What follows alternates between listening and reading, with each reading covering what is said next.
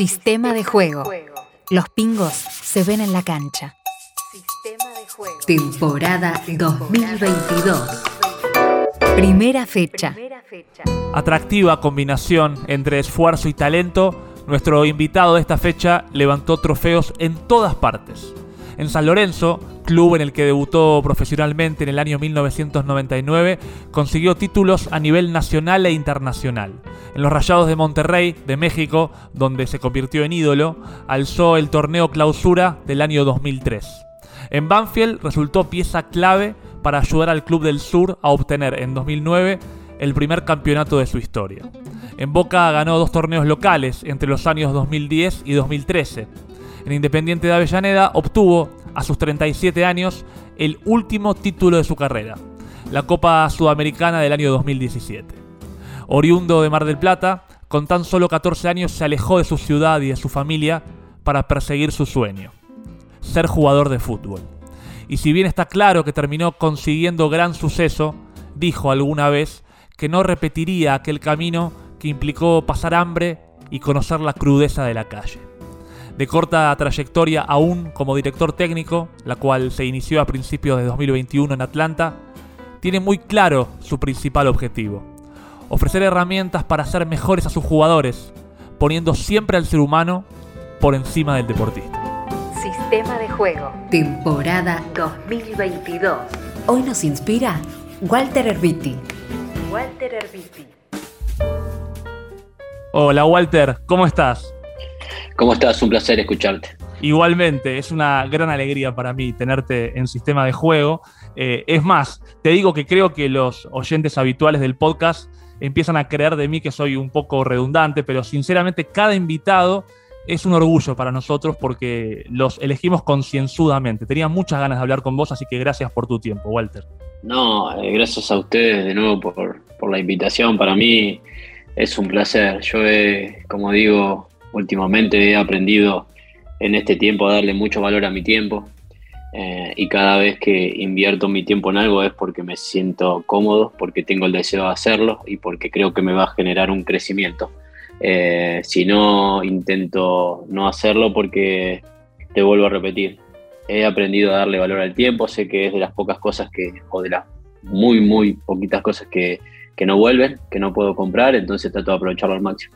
Bueno, ojalá que entonces valga la pena. Eh, ya, ya arrancar a conversar con vos para mí es un honor. Yo sabés que siempre me tomo medio minuto para contarle a cada invitado, a cada invitada, un poco cuál es el sistema de juego de este podcast, el cual se basa en dos pilares fundamentales. Eh, el primero es siempre el invitado, en este caso vos, Walter Herbiti, y el segundo es el tema que elegimos como eje central de cada conversación, que en esta oportunidad va a ser la fe.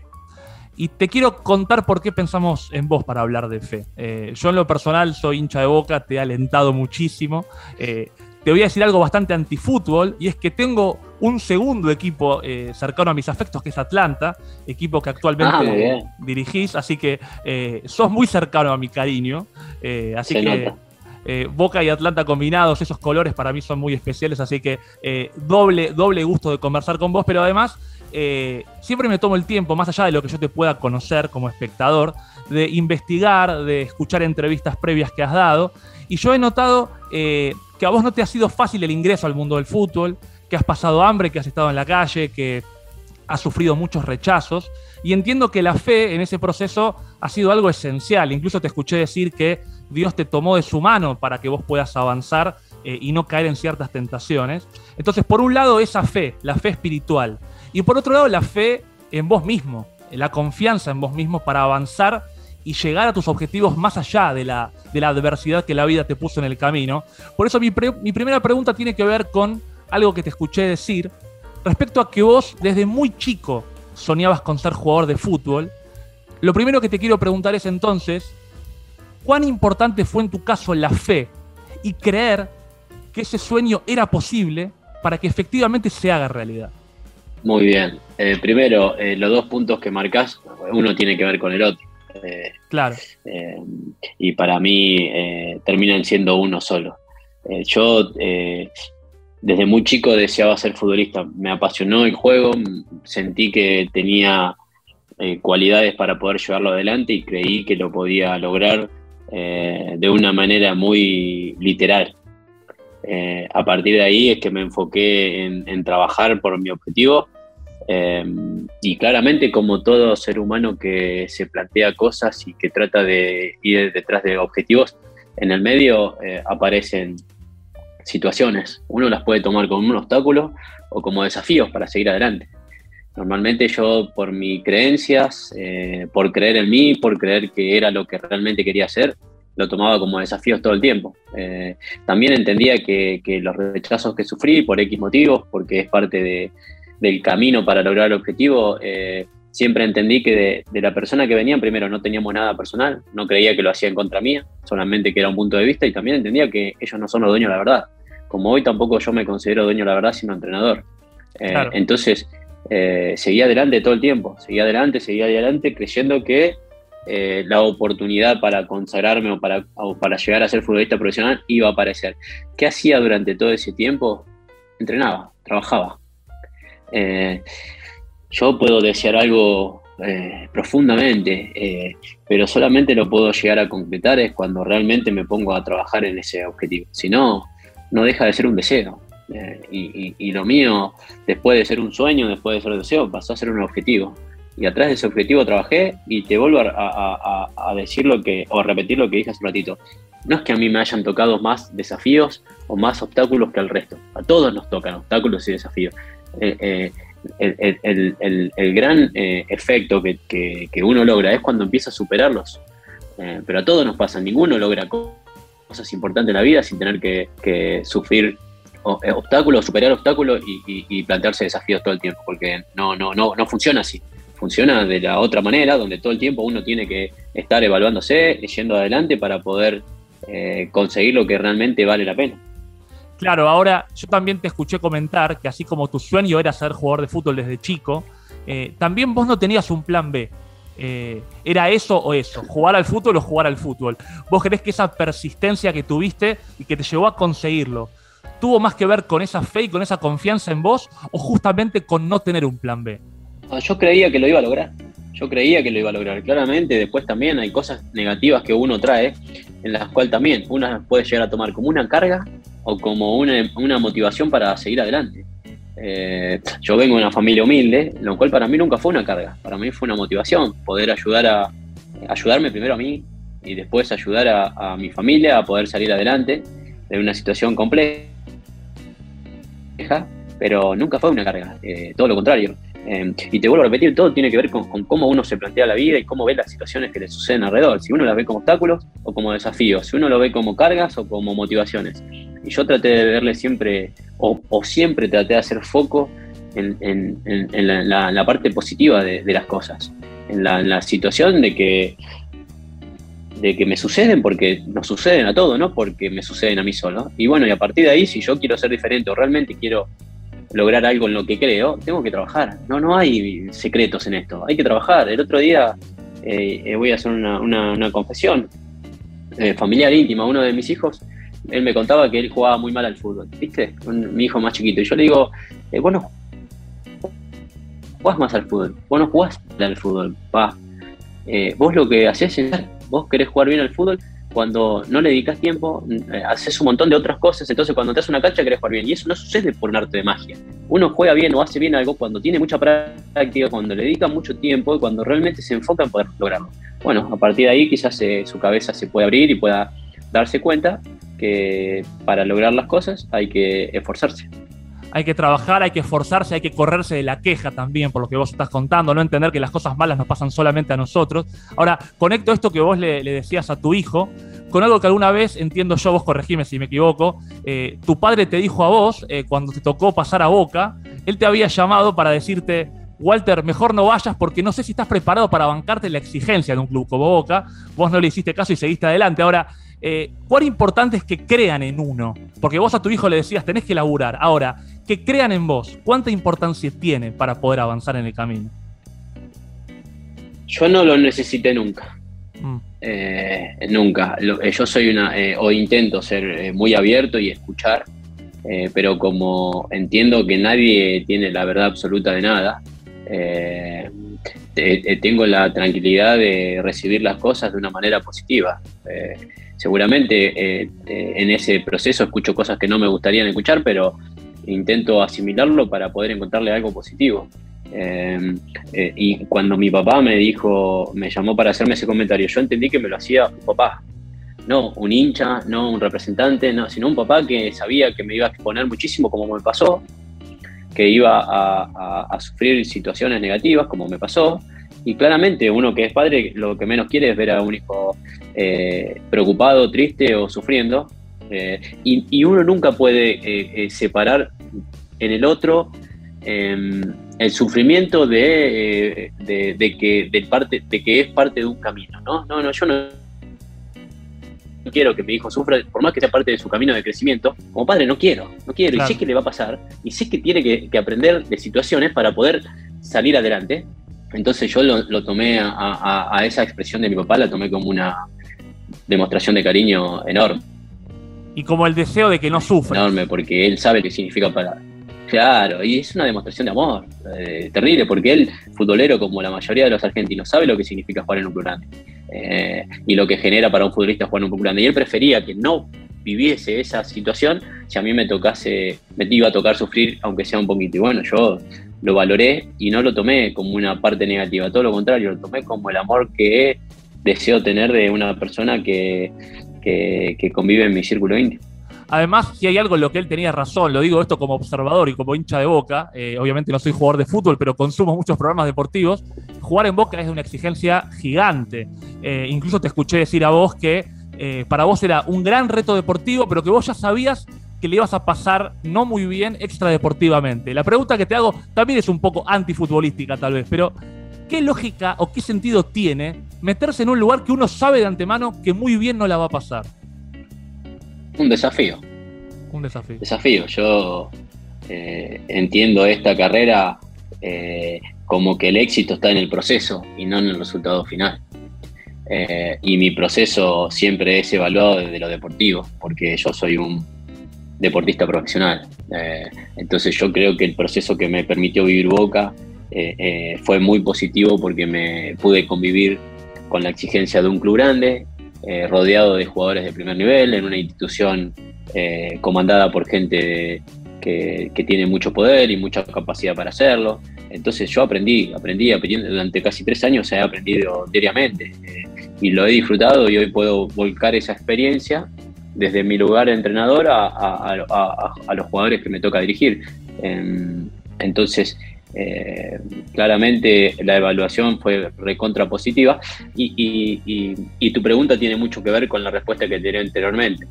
Yo no puedo imaginarme o pensar que voy a ir a un lugar y que va a estar todo bien. Claro. Muy difícil. Yo ya de antemano sé que las cosas van a ser difíciles. Eh, pero salgo con el deseo de poder superarme eh, y poder lograr cosas que a mí me, me dan un orgullo personal eh, eh, interesante. Y a veces eh, lo que a mí me da orgullo a, la gente le genera intriga o hasta, o hasta sentimientos negativos, pero yo siento que me he manejado siempre de una manera muy transparente, en la cual me siento feliz y, al primero que intento contentar en cada decisión que tomo es a mí. Yo no, si yo no estoy contento, si yo no estoy bien, es muy difícil que lo pueda transmitir a mi círculo íntimo o a la gente con la cual eh, me, relaciono. Entonces yo siempre trato de estar contento, trato de estar tranquilo conmigo mismo para poder transmitir esa energía o ese sentimiento a la gente que, me acompaña. Claro que sí. Ahora pienso también que plantarte sabiendo de antemano que la podés pasar mal puede que te favorezca a, a, desandar el camino. Reconocer de antemano que va a haber situaciones difíciles es un factor positivo para poder desarrollarse. Parece que es parte de la vida eh, y, espero que no se malinterprete porque no, no es que me predispongo a, sufrir, sino que entiendo que es parte de, parte del camino. Yo voy en busca todo el tiempo de vivir momentos eh, lindos como, como me lo promete Dios o como sé que están escritos en la Biblia, o, pero sé que en ese camino hay un montón de desafíos y obstáculos eh, y a mí me tienen que encontrar firme eh, en mis objetivos. Porque si no, eh, es complejo, es complejo, es complejo. Cualquier desafío, cualquier obstáculo, cualquier tentación te sacan de foco en el mundo de hoy. Eh, Y, si uno no tiene claro qué es lo que quiere, claramente caudica en, cualquier paso. Claro, claro. Sabes que vos lo mencionabas a Dios y me, quedé pensando en algo al respecto. Entiendo claramente que vos crees en Dios, yo, yo también, pero tengo una teoría, algo polémica, eh, que muchos me refutarían con argumentos. Yo tengo la teoría de que somos tan minúsculos ante la creación del universo que en el fondo con el nombre que querramos ponerle, todos creemos en lo mismo. Algunos hablan de energía, otros hablan de Dios, de Big Bang, de lo que fuera, pero siento que somos tan minúsculos nosotros como seres humanos que en el fondo todos creemos en algo parecido, le ponemos nombres diferentes. Ahora, vos crees en un Dios que seguramente es el mismo que yo. Lo que te pregunto es, ¿qué características le atribuís vos a ese Dios en el que vos crees? Claridad en su palabra y claridad en sus mandamientos para poder vivir en paz y felizmente. Eh, y, vos capaz que me preguntás o, puedo compartir lo que decís por el hecho de que yo jamás tuve una charla con Dios, que, lo vi, que lo escuché, que lo... Eh, eh, no, no, a mí me han pasado cosas maravillosas, milagros en la vida increíbles que se lo adjudico a Él, pero si vos me, me, preguntás, ¿tuviste? Y no, no tuve, yo no tuve esa, no tuve esa bendición, no tengo la, posibilidad que, que tienen otras personas de poder tener esa relación tan directa con Dios, si bien me siento en una relación con Él, pero yo tengo un libro en el cual a mí me dicen, no hagas esto si querés hacer esto, no hagas lo otro si querés ir, no hagas lo otro, trata, de, evitar esto. Entonces a mí ese libro me ha ayudado a, tener una vida eh, feliz, en paz, eh, dándole valor a las cosas eh, muy minúsculas, como vos decías, de la vida, cosas que no tienen, no se tocan, cosas que son totalmente invisibles, como, como el amor, la paz, eh, eh, la tranquilidad, eh, la humildad, sentimientos con los cuales yo disfruto vivir y que no necesito más de lo que tengo, porque realmente he, llegado a un punto de mi vida que me he dado cuenta que las cosas importantes o las cosas importantes que me marca Dios son las que realmente a mí me han hecho feliz. He tenido la bendición de poder tener cosas materiales eh, en mi vida eh, y ninguna ha podido ocupar el lugar que, ocupan estas, estos sentimientos que te dije recién. Hago una pregunta que no, tiene una respuesta concreta y la podemos pensar juntos, ¿no? Eh, es para charlar, para conversar, para eso está planteado este, este momento. Vos hablabas recién de la claridad de la palabra de Dios.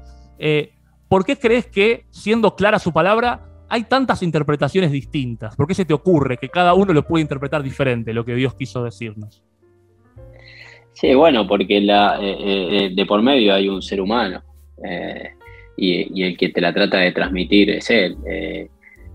no hay tampoco tanta, tanto misterio, no hay tanto misterio, es algo muy simple. Dios tiene dos o tres puntos en los cuales te pide que, que lo ames a él y, y, te ames a vos y ames al prójimo como a ti mismo. Y a partir del amor empiezan a hacer un montón de otros mandamientos o, un montón de otros eh, versículos, pero todos están basados en el amor, todos, todos. Ahora lo que pasa es que claramente no es fácil, no es fácil.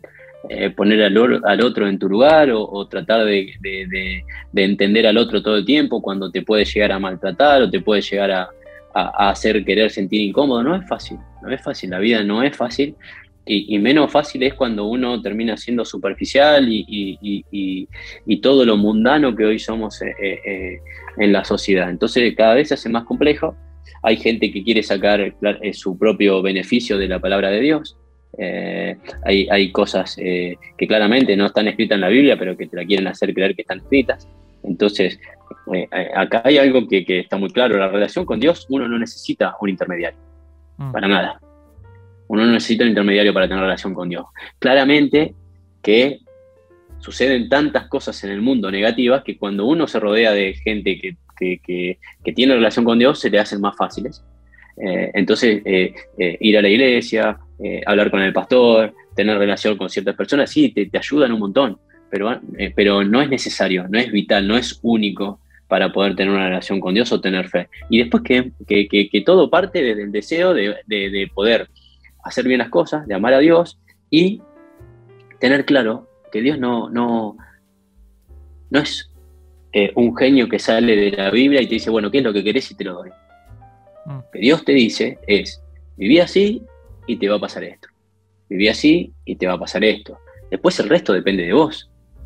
Depende de vos, depende de que vos tengas la energía para salir el día a día a trabajarlo o a vivirlo con la fe que Dios te da de que las cosas van a estar bien. Siempre y cuando hagas las cosas, más o menos Él te dice, si no es muy complejo.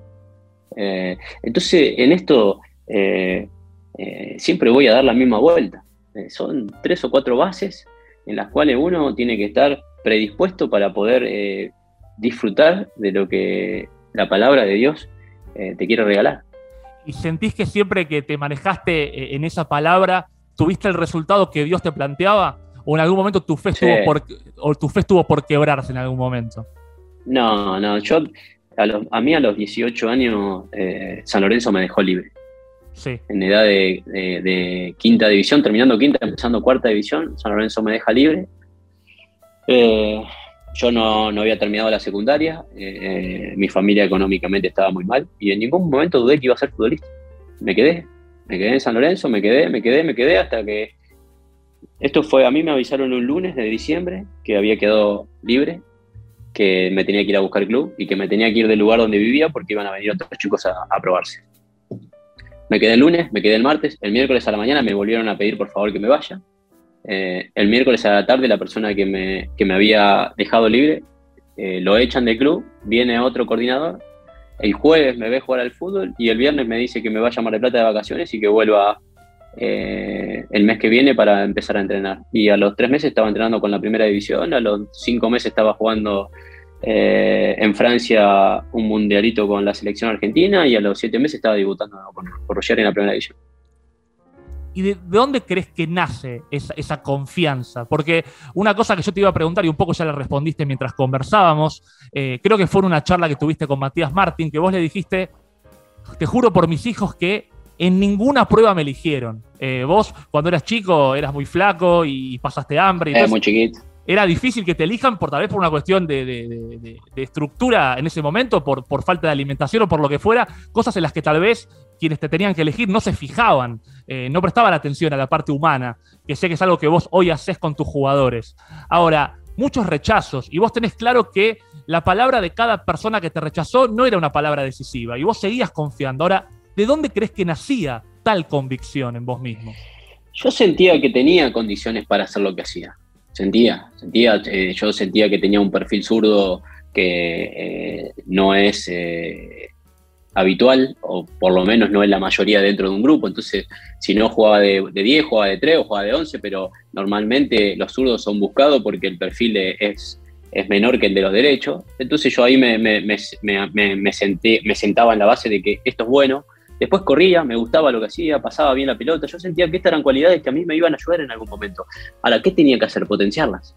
¿Por qué? Porque era flaquito, porque era bajo. Entonces, desde sexta, séptima división, que nunca me eligieron, hasta quinta división, que nunca me eligieron, yo entrené. Entrené, entrené. Iba, el entrenador me decía que no, iba a mi casa y entrenaba. Iba al entrenamiento, no, iba y entrenaba, y entrenaba, y entrenaba, porque yo sabía que la oportunidad iba a llegar. Porque todos tenemos oportunidades en la vida. Todos todos tenemos oportunidades. El problema es cuando la oportunidad te llega y vos no te preparaste para la oportunidad. Ahí estamos en un problema. Entonces uno no lee que es oportunidad, porque no siente que tiene las armas para aprovechar esa oportunidad. Yo siempre me preparé, me preparé, me preparé, me preparé. Cuando vino este, este nuevo coordinador, empezaron a hacer fútbol mis compañeros, yo estaba afuera, me llama y me dice, bueno, Walter, vení, jugaba acá, jugaba allá, íbamos, eh, fueron 20 minutos. Eh, hay un tiro libre, me ponen a patear un tiro libre, pateo, gol de tiro libre, eh, me saca de la práctica y bueno, me, dice lo que te conté. La anécdota importante de esto es que yo después jugué 20 años de fútbol profesional y nunca hice un gol de tiro libre. Claro.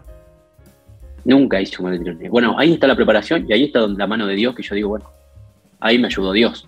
Porque yo podría haber pateado ese tiro libre, podría haber pegado en el palo, podría haber salido afuera, eh, y, después quizás hubiera hecho 10 años de carrera con, 10 goles de tiro libre y no hubiese sido anecdótico, pero haberme quedado en San Lorenzo por haber hecho un gol de tiro libre y después jugar 20 años de fútbol y nunca hacer un gol de tiro libre, y ahí tiene que ver con, la fe, con que uno está predispuesto para, hacerse cargo del momento que desea vivir. La fe, la fe en Dios y la, confianza en vos. Pienso en algo que vos dijiste también. Eh, yo, bueno, como hincha de boca he gritado mucho eh, tus goles, pero uno en particular, que es un gol a River. Entiendo que era en el Monumental, un 2 a 2. Un partido que, hay que decirlo, Walter, seamos sinceros, Boca no jugó muy bien. Eh, casi, casi me, animo a decir, me animo a decirte que no llegamos al arco e hicimos dos goles. Eh, un penal, un penal de Santiago Silva y tu gol agónico. Eh, sí. Con, con Falcioni expulsado. Comparto, comparto, comparto, comparto. También, bueno, nuevamente. Ese gol, perdón, yo, recuerdo que vos dijiste que ese gol lo visualizaste de chiquito. Vos te imaginaste a vos mismo haciéndole un gol a River con la remera de boca. ¿Es así? Yo, yo siempre deseé jugar ese partido siempre decía. Eh, ¿Por qué? Porque es el partido más importante que tiene nuestro país, seas del, hincha de, club que sea, uno quiere ver Boca River y si uno es jugador quiere jugar un Boca River. Eh, y, otra vez, eh, yo fui un futbolista de marcar muy pocos goles, fui un futbolista de, de poco recorrido al área rival y en ese partido fui al área en el minuto 92, 93 a buscar un gol que no, es algo, no fue algo habitual en mi carrera. Yo siempre fui una persona muy ordenada, un jugador muy táctico, muy ordenado, eh, pero ahí me nació, ahí me salió ir al área y, pudimos empatar un partido en el cual habíamos jugado muy mal eh, y en el cual la fe, el optimismo, Dios, como quiera llamarlo, nos dio la posibilidad de poder empatar el partido. Claro que sí. Ahora, te pregunto, ¿qué otra cosa vos visualizaste de chico eh, que terminó pasando? Que vos digas, mira, yo esto lo, imaginé, así como imaginabas jugar un superclásico, ¿qué otra cosa imaginaste? Tener, una, tener una familia, eh, eh, tener hijos, ser feliz con mi familia, tener una situación económica que me dé la posibilidad de darles a mis hijos lo que, lo que yo no pude tener. Todas esas cosas las visualicé siempre, siempre, siempre. Yo no querían que mis hijos sufran las necesidades que sufrí yo, no quería que mi familia sufra lo que yo no, no pude tener. Eh, visualicé casarme, tener una esposa como tengo hace 20 años, eh, que es la única mujer de mi vida eh, y que fue la única mujer en mi vida.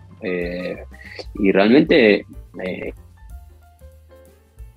cuando uno me mira y ve las cosas que, que he podido lograr, han sido todas eh, en función de trabajarlo, de, ser claro en lo que quiero, en lo que deseo y, tratar de lograrlo. Eh, no, no, no, no, no, no, no, son cosas que eh, me han llegado de la nada o que he tenido suerte de, poder, no, no, ha sido todo muy con mucho esfuerzo y realmente yo me siento orgulloso de la vida que tengo. Eso te quería preguntar, porque está claro que has trabajado mucho para conseguir lo que has conseguido. Viste que dicen que lo que cuesta vale. Y vos alguna vez dijiste que eh, por ser jugador de fútbol vos pagaste un precio muy alto, muy grande. ¿Valió la pena? Sí. Valió la pena. Yo, eh, es, una, es una buena pregunta y la respuesta es compleja y es difícil. Me he, perdido de un montón de cosas. Eh, principalmente de, poder disfrutar un poco más a mi papá y a mi mamá. Eh, disfrutar a mis hermanos. Yo tengo una hermana más grande, un hermano más chico, en el cual con el que más tiempo he compartido en la vida es con mi hermano, eh, ni siquiera con mi papá y con mi mamá.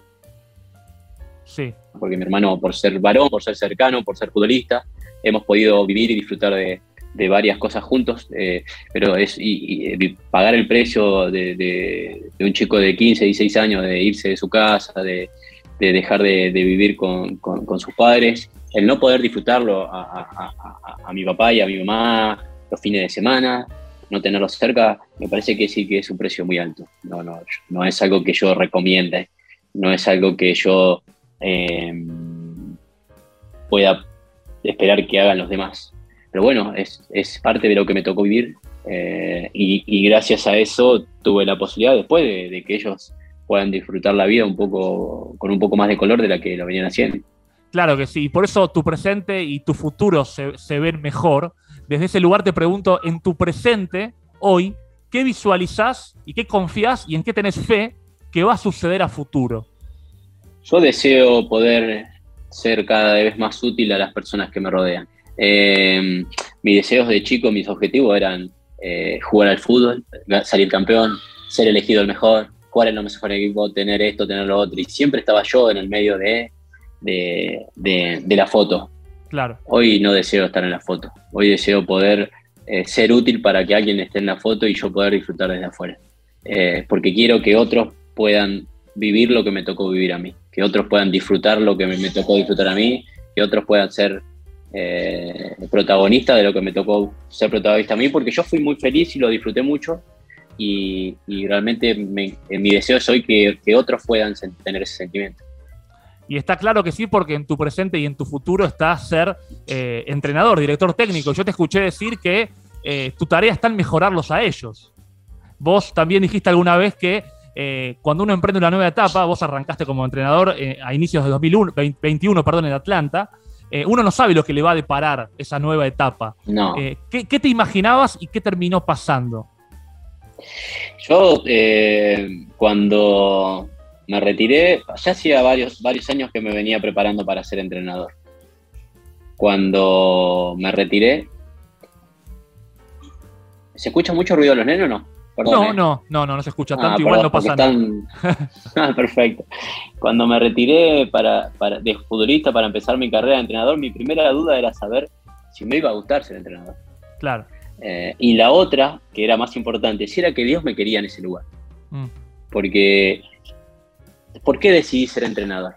Porque dentro de mis creencias eh, y mis deseos de ser útil, este es el ambiente en el cual yo más útil me puedo llegar a sentir. Claro. Pero yo ya no quería que sea una decisión mía. Por eso estuve tres años afuera, sin volverme loco, sin golpear puertas, porque yo quería que sea una situación que se dé sola por, o por el hecho de que Dios abra las puertas que tenía que abrir. Porque, vuelvo a repetirte, quiero estar en un lugar donde me sienta útil, donde yo pueda lograr llegar a, un lugar y que el día que me vaya a ese lugar sea mejor. Y que sea mejor eh, y que funcione solo, no que me necesite a mí para seguir funcionando. No es mi deseo ser el elabón clave de tal reloj para que ese reloj funcione. No, yo quiero ser parte de algo que vaya creciendo y que el día de mañana ya no me necesite para que eso funcione solo y ir a otro lugar y poder ser tan útil como lo fui en ese. Siento que esta profesión me lo da. Siento que esta profesión me levanto todos los días deseando ir a entrenar para ver en qué puedo ayudar a los jugadores, en qué puedo aportarle al club, en qué podemos eh, lograr crecer en este día.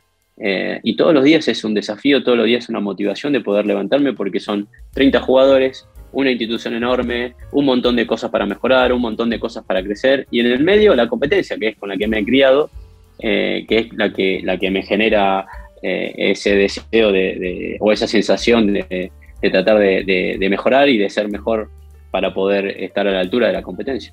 Claro que sí, y en este caso, como decís, vos corriéndote del centro. Ahora, quiero ir a un aspecto, si querés, más banal. Eh, yo creo que con Atlanta ya tuviste alguna definición por penales en la Copa Argentina o estoy equivocado.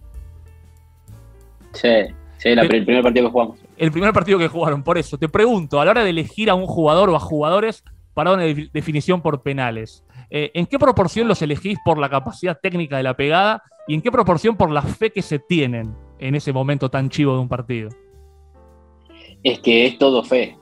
E, e, este juego es mucho de carácter, es mucho de personalidad. Sí, tenés que tener cierta técnica, cierta capacidad física, y a, nivel que, o a medida que la exigencia va creciendo en, las ligas, eh, tenés que tener mejores de estas cualidades para poder competir. Pero vos podés ser muy bueno físicamente, muy bueno técnicamente, pero si tu cabeza, que es la que multiplica, eh, no acompaña, eh, no llegás, no sirve. Las cualidades genéticas, físicas, suman, las cualidades genéticas técnicas suman, pero hay algo que multiplica, que es la cabeza, que es la actitud, que es la mentalidad, eso multiplica a cualquier deportista. Y si vos no tenés eso, eh, es muy difícil poder eh, llegar a ser uno de los, de los grandes, uno de los mejores o ser competitivo. Bueno, eh, en, la tanda de penales o a la hora de elegir jugadores para armar un equipo, no te voy a decir que es mentira que el técnico elige a los 11 que juegan, porque es el que tiene el poder. Los jugadores se ponen y se sacan solos. Claro. Lo único que tiene que hacer el entrenador es tener los ojos abiertos para ver qué es lo que te están diciendo los jugadores. Cuando vos ves a entrenar un, un, jugador con mucha actitud, con muchas ganas, ese jugador se está poniendo solo. Y cuando vos ves uno que agacha la cabeza, que, ante el error eh, mira para abajo, que ese jugador se está sacando solo. Lo único que hace el entrenador es prestar atención a lo que te dicen los jugadores. Pueden decirlo con palabras o pueden decirlo con gestos eh, pero hablan, hablan todo el tiempo. Entonces yo creo que lo único que hago es estar atento para poder ayudarlo a que esos gestos sean todo el tiempo positivos y que su mentalidad sea positiva para poder eh, estar adentro del campo de juego. Que en definitiva un poco es lo que te pasó a vos. Vos te fuiste metiendo en la cancha con tu fe, con tu laburo, con tu convicción. Y acá estás. Total, total. Y, y bueno, sí, es así. Es así como vos decís, porque si era solamente por verme jugar, no era mejor que los demás. Y, si era por verme llegar al tampoco era porque era chiquitito, flaquito. Pero yo estaba, estaba pendiente todo el tiempo de ver qué necesitaba el equipo. Yo he jugado, en, salvo de arquero, en casi todas las posiciones del campo. Porque siempre tenía la predisposición para jugar. Entonces, claramente tengo un alto porcentaje de partidos jugados porque siempre jugaba o jugaba de 3, o jugaba de 5, o jugaba de 8, o jugaba de 9, o jugaba de 7, o, pero jugaba, jugaba donde el técnico veía que había algo que le fallaba y yo estaba para, para rendir. No era muy bueno, pero cumplía. Y, un jugador cumplidor, un jugador rendidor, siempre al, técnico le genera confianza. Entonces eso me dio la posibilidad de jugar. Igual no quiero caer en, una obviedad, pero sí eras muy bueno, te lo quiero decir, por lo menos desde, mi punto de vista. Este, igual lo que sí es cierto eh, de tu amplitud de recursos, Vos pasaste de, ser el talentoso de Banfield a estar corriendo por todos lados en Boca, lo cual habla de, esa capacidad de entregarte a lo que la situación pide también. Adaptarme, adaptarme. Dicen que no, que no sobreviven ni lo más fuerte ni lo más inteligente, sino lo que mejor se adapta. Entonces yo me adaptaba, me adaptaba. En San Lorenzo jugaba de, de doble 5, fui a Monterrey y jugaba de lateral izquierdo, y vino a Banfield y jugaba de 10, y fui a Boca y jugaba de volante, y fui a Independiente y no jugué y era el mejor suplente porque intentaba ayudar y acompañar, eh, y me adaptaba, me adaptaba porque también siempre he dicho que este es un juego en equipo, este es un juego en equipo. Y si yo digo que este es lo primero que tengo que demostrar es que este es un juego en equipo. Bueno, esa era mi primera eh, motivación para poder adaptarme. Este es un juego en equipo, tengo que lograr eh, lo que el equipo necesita de mí. Claro. Sabes que estaba pensando mientras hablabas, viste que se suele decir muy habitualmente que eh, cuando hay una reunión familiar, esto de no hablemos ni de política, ni de religión, ni de fútbol, eh, creo que tiene que ver con que son tres temas que llevan a cierto fanatismo porque eh, se, generan dioses. Ya en la religión existe un dios y después pasan la religión y también pasan el fútbol. Pienso cuando vos llegaste a Boca que tenías que correr porque había un dios en la cancha de alguna manera. Ahora, la pregunta va por otro lado y es ¿Qué pensás de la idolatría en el fútbol? Cuando se pone a ciertos jugadores en, pedestales casi inhumanos. ¿Qué, te pasa con eso? ¿Cómo? ¿Qué me pasa con? ¿Qué te pasa cuando a un jugador se lo idolatra al punto de casi eh, ya dejar de considerarlo humano? Eh, no quiero hablar de la iglesia maradoniana en particular, sino de a veces cuando se endiosa a un jugador. ¿Qué te pasa cuando se endiosa a un jugador de fútbol? No, soy muy respetuoso. Yo soy muy respetuoso.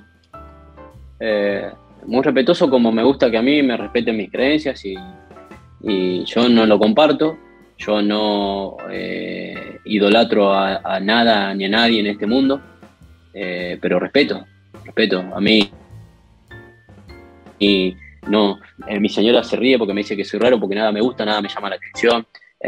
me voy al otro extremo también, pero soy muy respetuoso, soy muy respetuoso. Entiendo que al ser humano eh, a veces le toca cumplir roles o ocupar lugares que genera emociones y esas emociones cuando entran en otro ser humano son difíciles de, hacerles entender ciertas cosas. ¿no? A veces uno toma una decisión como futbolista y es difícil hacerle entender al hincha que está buscando el bien eh, y que no es en contra del club, pero como el hincha tiene tanto sentimiento por el club, no, no lo va a entender nunca. Entonces, eh, a, eh, eh, a, veces hasta es inútil tratar de, explicarlo, hacerle entender tal o cual cosa. Entonces, yo soy respetuoso, yo respeto a todos, respeto a todos. trato de decir, y algo que me gusta por, por mi curiosidad es saber por qué, qué sienten, qué, por qué piensan así, qué le está pasando. pero por sobre todas las cosas, siempre me paro en la base del respeto, siempre. Respeto y la abertura o apertura para para poder eh, tratar de entender qué le está pasando al otro para poder mostrarse de esa manera. ¿Y pudiste entender por qué en algún caso? Sí, bueno, primero eh, eh, de compañeros como Román o como Arellano en, Monterrey o como otros que tuve. que encima se llamaba Jesús, además. Sí, ellos eh, juegan este juego tan bien y, y, les, dan tantas eh, alegrías a, los hinchas que claramente pasan a, ocupar un lugar muy, muy especial en, el corazón. Eh, y ya cuando entraste en el corazón, ya tenés un lugar que no te va a sacar nadie y que ocupas muy especial. es algo como lo que a mí me pasa con mi Dios, eh, sacando la comparación, pero eh, es entendible, es entendible, lo respeto y la verdad que no, no me genera ningún tipo de controversia. Está muy bien. Lo último que quiero preguntarte, agradeciéndote muchísimo este tiempo, para mí es una gran alegría, de verdad. Eh, yo le, decía a Juan Cruz Comar, que fue uno de los invitados que tuvimos, le hice mención a algo que Sebastián Weinreich, hincha fanático de Atlanta, le dijo alguna, sí, que le dijo alguna vez que eh, siente cierto cholulismo por los jugadores de fútbol, porque están en, un lugar, a mí me pasa lo mismo que a Sebastián, eh, están en un lugar en el cual a uno le hubiese gustado estar yo, en este caso, ni con laburo, Walter, ni con trabajo hubiese podido estar ahí, eh, pero de verdad que para mí es una alegría gigante, por eso agradeciéndote, lo último que te quiero preguntar es, ya no pensándote como entrenador, sino como un ser humano que vive, que respira, ¿Cuál dirías que es, esta es la pregunta que le hago a todos los invitados, siempre para cerrar cada charla, ¿cuál dirías que es tu sistema de juego para vivir? ¿Cómo se para el equipo de Walter Herbiti ante la vida? Tiene que ver mucho de lo que te respondí durante toda la entrevista, o durante toda la charla, mejor dicho. Eh, primero, eh, intento hacerme feliz. Intento poder llegar a la noche y descansar en paz. No tener en la cabeza nada eh, que me genere incomodidad. Cada decisión que tomo, la tomo sabiendo que a la noche tengo que llegar a descansar y yo quiero descansar. No quiero pensar si, y, que esto me moleste. Entonces reacciono de esa manera. Lo segundo que hago es eh, saber que me tengo que ocupar de las cosas que dependen de mí. Yo no me puedo ocupar de lo que pensás vos o de por qué reaccionaste o por qué dijiste o por qué hiciste tal cosa. Yo me tengo que ocupar de que por qué yo dije tal cosa, por qué hice tal cosa o por qué reaccioné de tal manera. Porque eso es lo que realmente a mí, eh, o, realmente ese es el poder que yo tengo en esta vida. No tengo otro tipo de poder, sino que controlarme a mí y poder eh, lograr vivir en paz. Eh, y todo esto se resume en mi vida en poder serle fiel a Dios y serle fiel a Dios a mí no me genera ninguna incomodidad, porque yo ya sé de arranque que soy un pecador. Yo no soy un tipo eh, impune. Yo soy un pecador que soy consciente de que soy un pecador y que trato de hacerlo cada vez mejor. El mundo no se divide entre eh, buenos y malos. El mundo se divide entre pecadores que se reconocen como pecadores y pecadores que no se quieren reconocer como pecadores. En mi punto de vista, yo soy un pecador que me reconozco como pecador, que trato de cada vez mejor eh, para poder ser cada vez más feliz. Entonces, eh, a partir de ahí se, desenlazan un montón de situaciones en mi vida que siempre se parten de la base de transmitir amor, porque esto es lo que a mí me da paz para ir a dormir a la noche. Si yo te tengo que decir lo que sea a vos, lo voy a hacer con la mejor intención, por más que te esté insultando, entonces a la noche, cuando me voy a dormir, no me voy a ir preocupado, che, lo insulté, me habré pasado de la raya. No. Estuve bien porque intenté ayudarlo. Estuve bien porque intenté ayudarlo. Llego a la cama y descanso. Un equipo, el tuyo, yo creo, con buenas intenciones, metedor, trabajador, esforzado y déjame decírtelo también, muy talentoso. Eh, Walter, gracias. Quiero saber cómo, cómo la pasaste, cómo te sentiste. Ah, un placer, un placer. Cuando a mí me dan la oportunidad de un espacio como este, eh, yo lo disfruto. Y como te dije al principio, cada vez que tomo la decisión de invertir tiempo, trato de hacerlo con cosas que me generen placer y esta fue una de ellas. Muchísimas gracias, lo mismo para mí y ojalá que se repita y personalmente algún día. Si Dios quiere. Gracias, Walter. Un gran abrazo. Otro. Sistema de juego. Temporada 2022. Somos lo que se ve en la cancha. Mover montañas no es moco de pavo. Solo la fe es capaz de conseguirlo. Es tal su poder que me confronta con su pasiva definición de diccionario, que más se asemeja a espera que a movimiento. Charlar con nuestro invitado me confirmó que la fe es activa y que no solo mueve montañas, sino que también motoriza personas. Walter Herbiti me contó que su camino para convertirse en futbolista profesional no fue nada fácil y que en todo ese largo trayecto, además de creer fervientemente que la oportunidad llegaría, entrenó, entrenó y entrenó, ya que su deseo solo era posible si lo transformaba en objetivo. Tal vez por eso, tras tantos rechazos, en la que sería su última oportunidad de alcanzarlo, sucedió el milagro. La clavó de tiro libre, por primera y única vez en su larga y exitosa carrera.